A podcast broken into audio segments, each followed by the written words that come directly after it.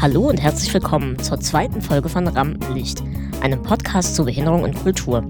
Mein Name ist Rebecca Maskos und ich unterhalte mich mit behinderten Künstlerinnen und Künstlern über Inklusion und Vielfalt.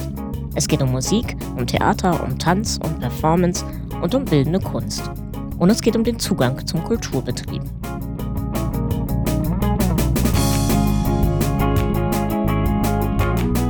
Heutige Folge dreht sich um Theater und Performance. Ich habe mit gleich zwei spannenden Frauen gesprochen.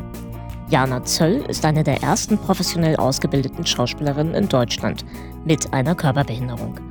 Die 34-Jährige ist ungewöhnlich klein und sie benutzt einen Rollstuhl. Seit 2008 hatte sie diverse Engagements auf der Bühne und im Film. Drei Jahre lang war sie festes Ensemblemitglied am Staatstheater Darmstadt. Mittlerweile ist sie eher auf der Performancebühne zu Hause, zum Beispiel bei der Gruppe Unlabel. Am Theater kritisiert sie, dass Regisseure und Dramaturginnen Behinderung oft nur sehr schablonenhaft darstellen.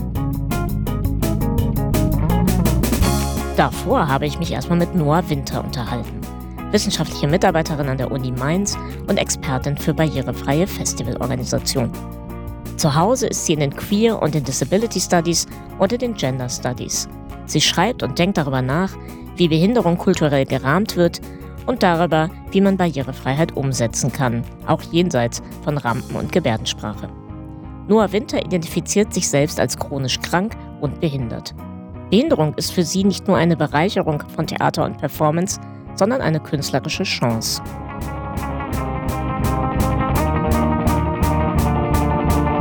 Ja, Noah, erstmal herzlich willkommen bei Rampenlicht. Schön, dass du dabei bist. Danke. Noah, du hast in der Vergangenheit einige inklusive Theaterfestivals mitorganisiert. Zum Beispiel das Grenzenlos Kulturfestival in Mainz von der Lebenshilfe. Und äh, du hast dich auch viel damit beschäftigt, wie man so ein Festival barrierefrei machen kann.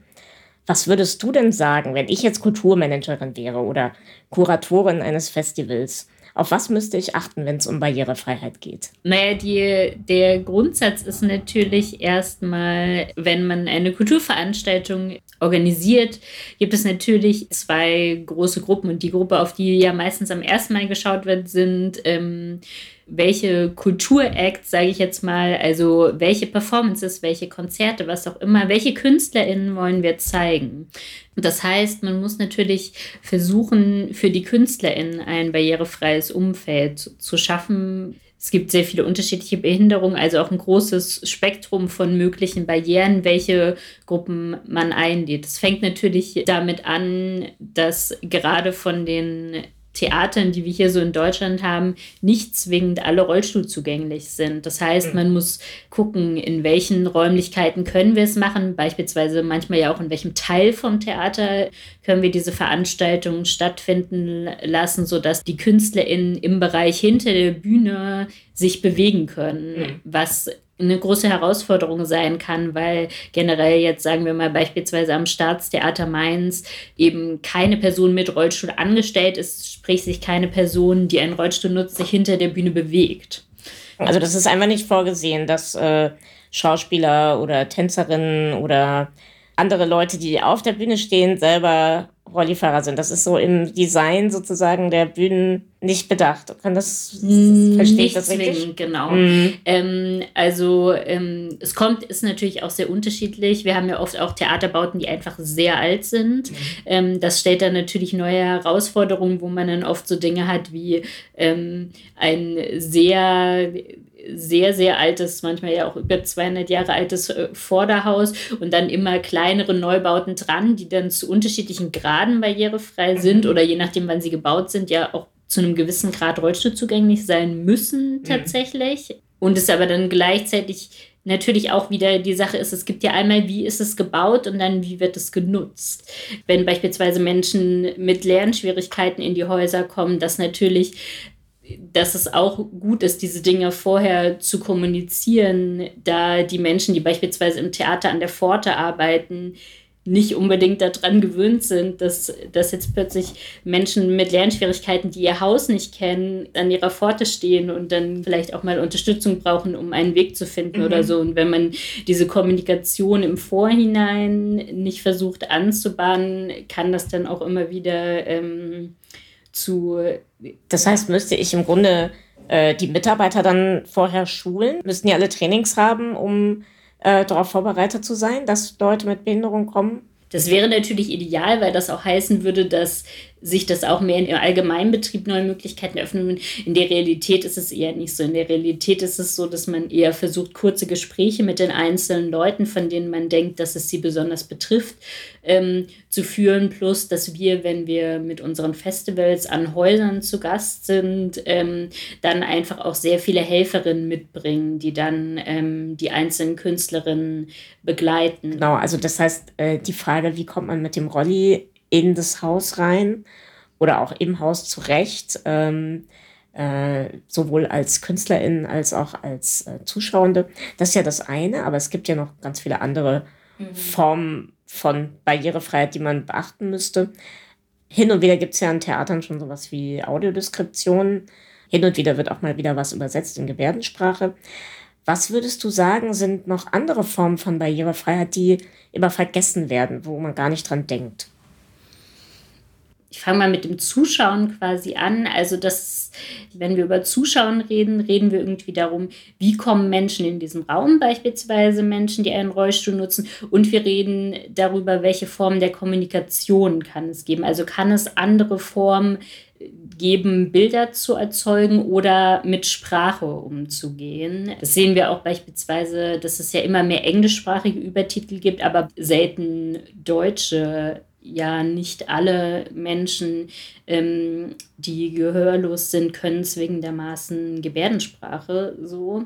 Also beispielsweise Menschen mit Lernschwierigkeiten, von denen wir in, im deutschsprachigen Raum relativ viele Gruppen haben, wie beispielsweise Theater Hora, Theater Rambazamba, Meine Damen und Herren und ähnliche Gruppen, die eine sehr lange Bühnenpraxis haben, man dann doch wieder merkt, wie sehr Zuschauen doch noch beispielsweise die Norm hat, man muss über einen bestimmten Zeitraum so sowas wie zwei Stunden still sitzen mhm. und zwar sowohl quasi bewegungslos sitzen als auch geräuschlos sitzen und mhm. einfach nur zuschauen. Das kann ja für unterschiedliche Gruppen, beispielsweise für Menschen mit Lernschwierigkeiten, aber auch für neurodiverse Menschen, also beispielsweise eine Person mit Tourette wird in der Regel nicht zwei Stunden sich einen Theaterabend stillsitzend angucken mhm. können, aber auch Menschen mit chronischen Erkrankungen, das heißt mit chronischen Schmerzen, für die schon eine Stunde sitzen eine totale Herausforderung ist, wo man dann aber gleichzeitig merkt, darauf sind Theater noch nicht so stark vorbereitet. Wie könnten denn solche Räume aussehen? Also es gibt ja beispielsweise Ansätze dazu, allerdings eher aus dem, also aus Großbritannien. Es gibt diesen Begriff Relaxed Performance, was ich so in Deutschland auch noch nicht gesehen habe, außer bei Gastspielen. Ähm, jetzt beispielsweise ähm, von Jess Tom mit der Gruppe Tourette's Hero, wo eben Räume so gestaltet werden, dass ähm, sowohl für Menschen, die Stühle brauchen. Das kann ja mhm. manchmal tatsächlich auch ähm, Behinderungsgründe haben, dass es total wichtig ist, ja. einen guten Sitzplatz ähm, zu haben, eine Bestuhlung zu haben, gleichzeitig aber auch die Möglichkeit zu haben, auf Kissen auf dem Boden zu sitzen oder zu liegen. Und da wird auch oft am Anfang eine explizite Erlaubnis gesprochen, sich beispielsweise auch während der Vorstellung im Raum zu bewegen, mhm. was es eben dann auch mehr Menschen ermöglicht, die ganze Zeit dabei zu bleiben. Denn häufig ist es ja so,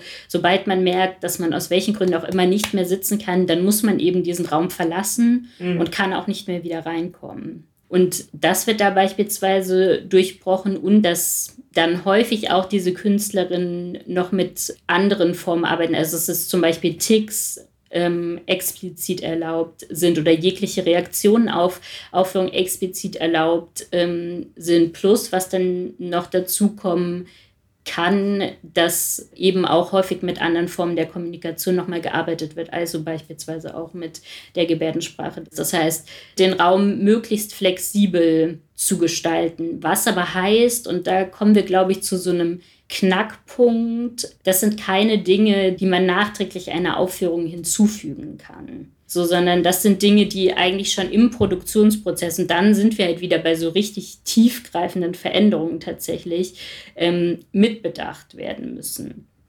Wo man auch merkt, da gibt es einfach starke Unterschiede nochmal. Natürlich ist es total gut, dass auch immer mehr Theater tatsächlich es anbieten, dass sie ab und zu auch eine Vorstellung in Gebärdensprache übersetzen.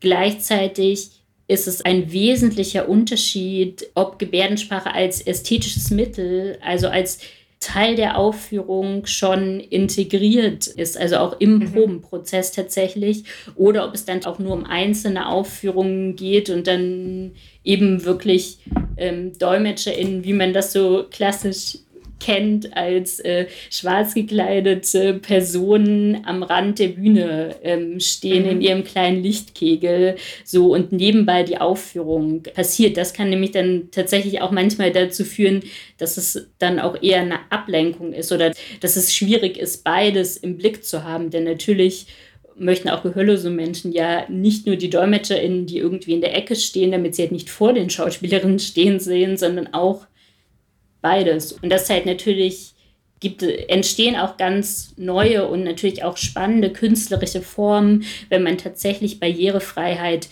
und damit auch die Personen, die diese Barrierefreiheit bereitstellen oder die seien es jetzt Matratzen im Zuschauerraum oder ähnliche Dinge, also die Requisiten, die Ausstattung, die mhm. Barrierefreiheit möglich macht. Gegebenenfalls auch Übertitel können ja auch ästhetisch einbezogen werden. Mhm. Ähm, also das ist eben nicht nur was, was irgendwie aufwendig ist und was gegebenenfalls viel Geld kostet, sondern das ist auch was, was uns sehr viele neue ästhetische Möglichkeiten eröffnet.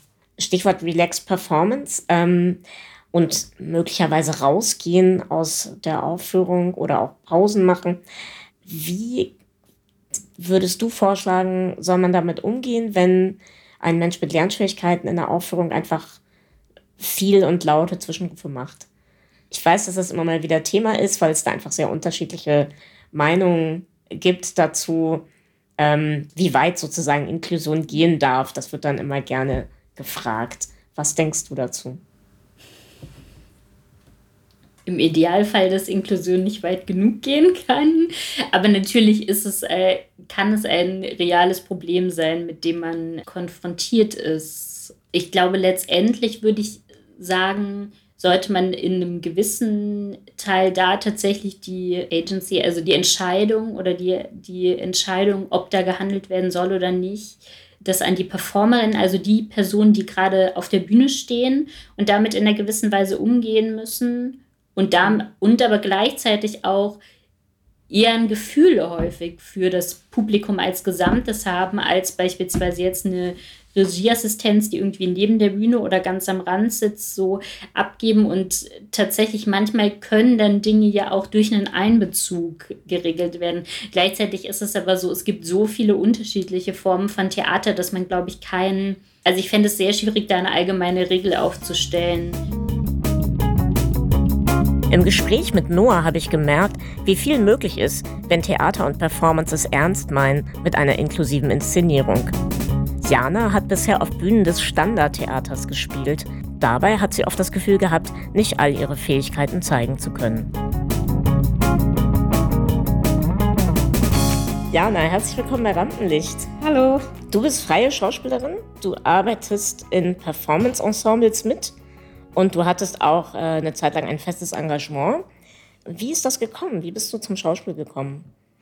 Also zum Schauspiel gekommen bin ich im Grunde habe ich das schon in der Grundschule gemacht, das erste Mal Theater AG. Das hat sich dann über meine Schullaufbahn immer mal wieder wiederholt und in der Abi-Zeit fragt man sich, was mache ich denn jetzt? Ich wollte eigentlich Psychologie studieren und dann habe ich zufällig von einer ähm, integrativ arbeitenden Schauspielschule in Ulm gehört. Vorher war das in meinem Kopf gar nicht drin, dass es diese Möglichkeit für mich geben könnte, das beruflich zu machen.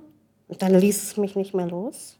Dann musste ich mich da bewerben und alle anderen Pläne über den Haufen schmeißen und hat geklappt. Und dann habe ich meine Schauspielausbildung gemacht. Und was war das für eine Schule? Also wie, wie sah denn da so das, das integrative Schauspielen aus? Gar nicht, würde ich letztlich sagen. Also es sah in dem Sinne so aus, dass es eigentlich hieß, Menschen mit Behinderung können gerne herkommen und hier die Ausbildung machen. Aber wir ändern an unserem Konzept und an unseren Räumen und so deshalb nichts. Wenn man solche Anfragen hatte, war es, also es wurde schon versucht, irgendwie mit Aufzug und so, aber dann war immer Denkmalschutz und so weiter. Klar gab es auch immer gute Gründe, warum was nicht ging. Ähm, und wenn man irgendwie Anfragen hatte, wie man jetzt die Übung irgendwie für sich umsetzen äh, könnte, hieß es, naja, äh, kann ich dir auch nicht helfen, bin ich nicht für ausgebildet von den Dozenten. Es war ein Pilotprojekt. Bei einem Pilotprojekt würde ich mir heute vor allem auch denken, gut, das braucht dann auch das Engagement und das Interesse, da Dinge zu erforschen. Das war so nicht da, aber man hatte halt überhaupt die Möglichkeit, dort die Ausbildung zu machen, die ich sonst nirgendwo gehabt hätte. Hast du mal von anderen Schauspielern gehört, die sich irgendwie, mm, also Schauspieler mit Behinderung, die sich bei anderen Schauspielschulen beworben haben? Nach mir, ja. Und tatsächlich auch, auch selbst wenn sozusagen irgendwie nur eine leichte Gehbehinderung oder irgendwie eine Prothese oder so, habe ich gehört, dass das einfach keine Chance. Keine Chance. Und ich habe es halt, weil ich zwischenzeitlich sehr unzufrieden mit meiner Ausbildung war, dann im Nachgang noch versucht, an andere Schulen zu wechseln und habe halt auch alles gehört, von Brandschutz bis, weiß ich nicht. Also das geht nicht. Irgendwie Behinderte nehmen wir nicht auf. Ähm, und du hast dich dann da irgendwie so durchgearbeitet und hast deinen Abschluss gemacht. Wie ging es dann weiter für dich? Ich hatte in Ulm äh, ein Ein-Frau-Stück geschrieben selber und mit der Hilfe von einem Dozent noch inszeniert.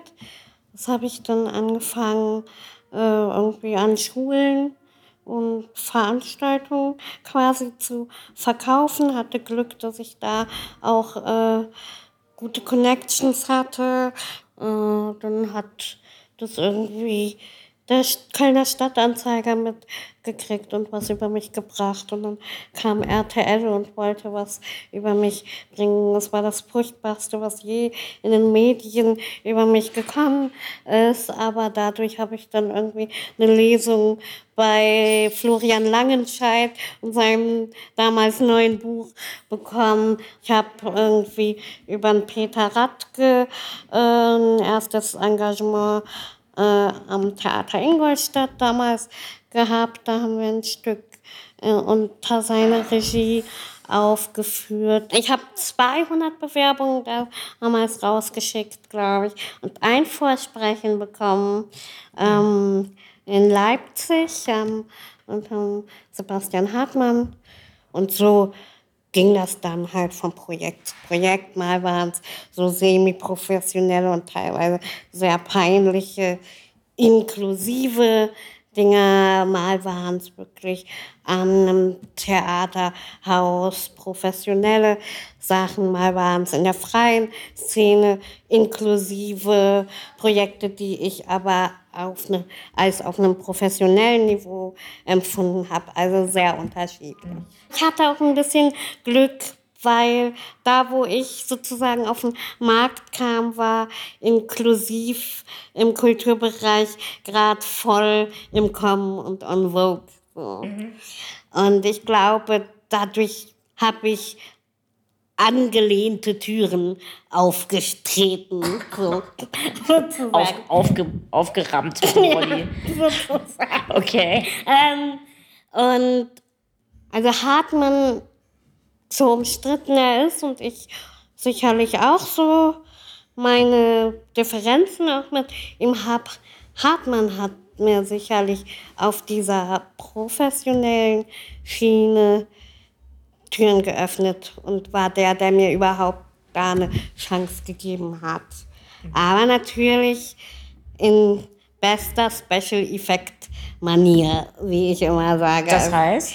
Ähm, dass ich es so wahrnehme, dass ich an klassisch professionellen Theaterbühnen gerne als der Special Effekt eingesetzt werde.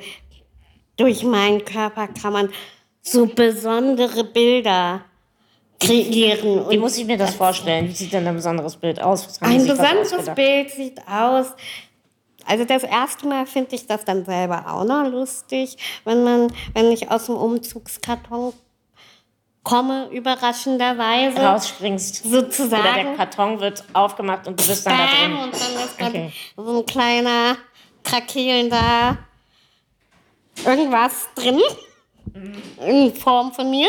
Es war schon auch irgendwie ein cooler erster Auftritt auf einer mhm. professionellen Theaterbühne, so. Mhm. Auch wirklich als Schauspielschulfrischling, so, also mhm. frisch von der Schauspielschule. Aber dann, als dann irgendwie Jahre später äh, in, am Staatstheater Darmstadt das erste Stück, in dem ich mitspielte, mein erster Auftritt dann quasi dasselbe in Grün war, nämlich dass ich aus einer grünen Umzugstasche, nein, aus so einer Tragetasche kam, dachte ich mir, ja, Haha, ist total lustig. Alles und auch mal so gesehen. neu. In Killer. Ja, ich habe auch ein Stück mit dir gesehen, da bist du auch aus einem Karton gekommen. Ich glaube, das war das. Also das ist immer so Jack in the Box, ne? Das ist ja. irgendwie deine Rolle, ja. Genau. Und äh, gibt es dann aber auch Leute, die das irgendwie diskriminierend oder seltsam finden oder denken, das kann man doch nicht mit dir machen, irgendwie, dass du jetzt als Mensch hier so verpackt wirst auf der Bühne? Manche, also das fanden, glaube ich, manche kritisch, als ich mal in so einem großen Vogelkäfig auf die Bühne kam. Aber da habe ich halt, ich fand das gar nicht so blöd, weil das hat halt wirklich noch auch was erzählt und über die Rolle auch erzählt. Das war irgendwie die, eine Kriegsgefangene. Mhm. So, das, was für Rollen hast du noch bekommen in Darmstadt? Also du durftest aus Kartons springen und warst im Käfig? Aus Taschen, aus Käfigen. Ähm, eine wirklich schöne Rolle, aber auch irgendwie natürlich so, naja, hm, kreativ so bei meiner Körpergröße äh, war, äh, dass ich in Mio mein Mio äh, den Mio gespielt habe, also den also neunjährigen Jungen. Mhm. Aber das war tatsächlich trotzdem die liebste Rolle, die ich in den drei Jahren gespielt habe, glaube ich. Cool waren schon dann auch. Ähm, ich habe Virginia Woolf gespielt, aber da merkte ich im Nachgang auch so, es ist halt auch nicht so richtig gelungen. Ich bin trotzdem so ein bisschen nebenher gelaufen. Also ich habe halt immer Wert darauf gelegt, möglichst nicht mit Rolli auf die Bühne zu gehen, weil der Rolli sofort dieses Stigma hat mhm. und sich das eins zu eins einfach dann sofort auf die Rolle überträgt. Ich Rolli, Rolle, Rolli. So. Okay. Mhm. Und deshalb wollte ich das immer möglichst vermeiden. Es gab irgendwie zwei, drei Stücke, wo ich mit einem Rolli auf der Bühne war, wo es dann einfach aber auch okay war, wo es dann auch egal war, ob die Rolle jetzt Rollifahrer war oder nicht. Ähm, aber sonst lege ich da oft Wert drauf, dass dieses Symbol halt schon mal wegzulassen. Mhm, okay. Und ähm, weil es sozusagen das ganze Stück dann prägt oder weil es sozusagen Rolle, deine Rolle, Rolle, festgelegt ist und ja. du sozusagen festgelegt auf diese Schublade behindert, Rollstuhlfahrerin. Ähm, man sieht natürlich auch an meinem Körper so, dass es anders ist, aber es gibt nicht sofort so eine vorgefertigte Schublade, auf die mhm. man zugreifen kann mhm. und sagen kann, okay, das ist es, da kann, kann ich es reinstecken und wieder zumachen. Und wie hast du dich dann fortbewegt auf der Bühne? Das war eben oft das Problem, dass man da schwierig wirklich gute Lösungen gefunden hat. Gerade im Schauspiel ist das schwer, habe ich inzwischen so für mich rausgefunden.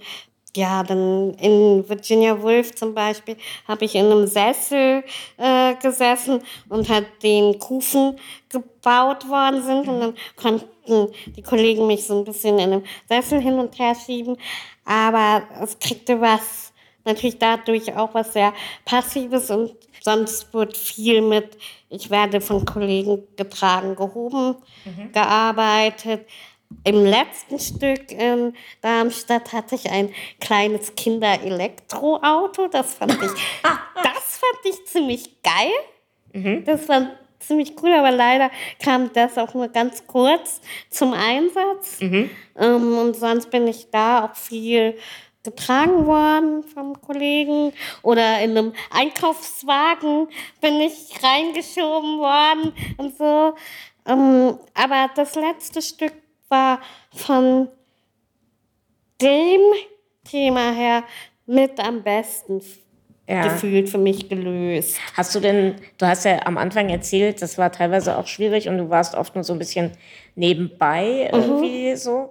Hast du denn auch das Gefühl gehabt, dass dass, dass die Tatsache, dass du dabei warst, eine große Chance war für die Inszenierung? Dass, die was dass das was gemacht hat mit der Inszenierung? Gerade auch solche Sachen, du bist im Einkaufswagen oder du bist in, in der Kiste oder sonst wo. Naja, also diese Kistensachen und so waren ja immer so einzelne Bilder. Für diese Szene war das, fanden die Regisseure das auf jeden Fall total toll. Aber es hat jetzt nicht irgendwie eine Auswirkung auf das ganze Stück, irgendwie eine Bereicherung oder nicht Bereicherung, weil ich selten, das bemängele ich halt, ich hatte selten eine Rolle, wo ich wirklich eine Figur entwickeln konnte. Also wo mhm. ich wirklich schauspielerisch nicht zeigen mhm. konnte, sondern es war eben, bam, ich erzähle das eine Bild und es war sicher ganz praktisch dafür, dass ich auch die Schauspielausbildung hatte und das so gesehen das eine Bild dann auch füllen konnte. Aber in den meisten Fällen hätte man darauf wahrscheinlich auch noch verzichten können. Oh, okay. Also mhm. überspitzt gesagt. Mhm. Es gäbe sicher Möglichkeiten und Potenziale. Ich glaube, die sind aber nicht ausgeschöpft worden. Ja, warum nicht? Was denkst du? Oder was müsste passieren, damit die ausgeschöpft werden? Aufhören, konzeptionell zu denken, sondern wirklich mit der Person arbeiten, die da ist. Mhm. Und das Problem ist halt immer, dass Regisseure und Dramaturgen vorher immer meinen, sie müssen diese Behinderung und diese spezielle Besetzung in ihr Konzept einbauen, das zum einen, das denke ich halt schon so, weiß ich nicht, nö, muss ja eigentlich nicht. Und vor allem, sie gehen ja nur von ihren Gedanken aus. Sie haben ja wahrscheinlich noch ganz wenig Berührung in der Regel mit Menschen mit Behinderung gehabt. Und äh, ja, das sind halt so Kopfgeburten. Ne? Ähm, wie, wie würdest du das denn angehen, sozusagen, wenn du jetzt jemanden hast, der äh, halt einfach eine körperliche Besonderheit hat? Würdest, würdest du sagen, im Grunde kann jeder Mensch jede Rolle spielen? Ich würde sagen, es gibt keinen Menschen, der weniger jede Rolle spielen kann als ein anderer. Ich glaube, keiner kann jede Rolle spielen. Aber ich jetzt nur, weil ich eine andere Körperlichkeit habe, kann nicht weniger Rollen spielen als mhm. jemand anderes. Also das heißt, was aber klar ist, ich spiele sie natürlich auf meine Art. Mhm. Aber das wird der Kollege auch tun. Es ist nur nicht für die meisten so direkt ersichtlich, der Unterschied. Wobei, wenn man wirklich hinguckt, ich merke immer mehr, dass ich mich eh nicht so sehr mit diesem Sprechtheater und diesen Rollen Logiken und Verständnissen identifiziere ich. Ich brauche was Energiegeladenes. Ich will irgendwas mit Power, genau das, was irgendwie mir erstmal natürlich abgesprochen wird von jemand, der nicht hinguckt. Mhm. Der halt von jemand, der nur von außen drauf guckt und eben nur die vermeintlichen Defizite sieht. Mhm. Und das ärgert mich halt, wenn Regisseure wirklich hingucken würden, wie ich arbeite. Und auch das Wesen dieser Schauspielerin wahrnehmen würden. Mhm. Glaube ich, würde ich ganz andere Rollen kriegen. Dann würde ich nicht, also ich habe halt immer das Gefühl gehabt, das entspricht einfach nicht mir. Also das heißt, du würdest so ein bisschen, du hast das Gefühl gehabt, du bist so ein bisschen in so ein Schema gepresst äh, vor allen Dingen bei deinem Engagement? Ich habe halt, bin so mit der Idee angetreten als Schauspielerin, ich will auf die stinknormalen Bühnen und von da aus sozusagen die ähm, Wahrnehmung in der Gesellschaft ändern, einfach dadurch, dass ich ja auf der Bühne dann auch irgendwie ganz normal mit dabei bin. Aber daran bin ich natürlich gescheitert, weil die Dramaturgen und die Regisseure haben bestimmt, auf welche Art ich auf der Bühne mit dabei bin. Und das hatte selten Normalität. Würdest du denn trotzdem sagen, die Leute mit Behinderung kommt auf die Bühne, kommt in die Schauspielschulen, macht, seid dabei, so? Oder würdest du eher davon abraten, dass Leute mit Behinderung Theater machen? Leute mit Behinderung macht das, worauf ihr Bock habt sei es Theater, sei es Bankangestellter. Macht das, was ihr wollt. Mhm.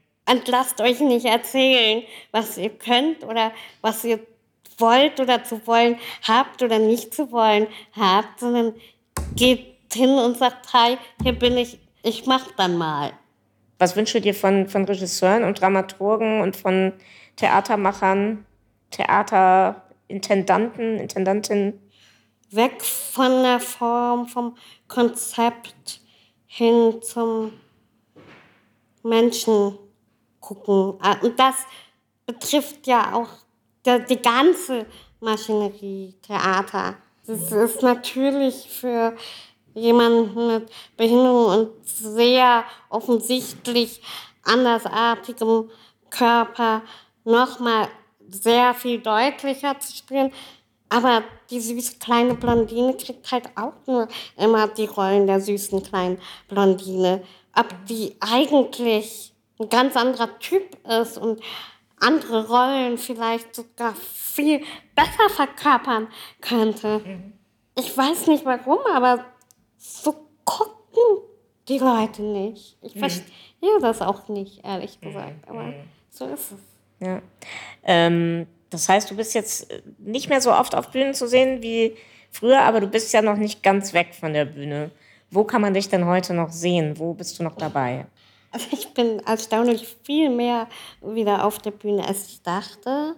Mit, mit welchen Kompanien warst du? Einmal war ich äh, mit Unlabel, das ist eine Performance äh, Arts Company, die ihren Sitz in Köln haben. Und dann bin ich inzwischen in Leipzig und habe da, da gibt es eine semi-professionelle Tan mit Stable Tanz Company ist fast zu viel gesagt. Also nicht mehr diese Fremdbestimmtheit auch. Also als Schauspielerin habe ich mich schon auch extrem so einer Fremdbestimmtheit hingegeben, vielleicht auch mehr als andere KollegInnen, weil ich auch so merkte, der Kampf ist müßig. So. Mhm. Dann habe ich jetzt schon das Gefühl, die eigenen Ideen in die Welt zu bringen und die dann auch selber in Eigenverantwortung umzusetzen, ist nochmal was ganz anderes. Und genau, und durch dieses Tänzerische, das Tanzen ist Wiedererwachten viel einfacher, divers zu gestalten als äh, Schauspiel. Weil ähm, ich glaube, dadurch, dass Tanz in sich abstrakter ist, mhm.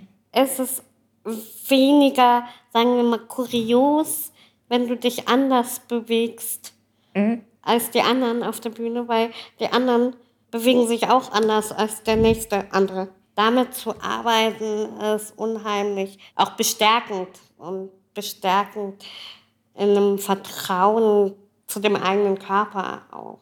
Also ich merke im Moment, dass Tanz unheimlich was mit meinem eigenen Körpergefühl und meinem eigenen Bezug zu meinem Körper macht. Und dass das, um das Wort mal zu benutzen, sehr empowernd ist.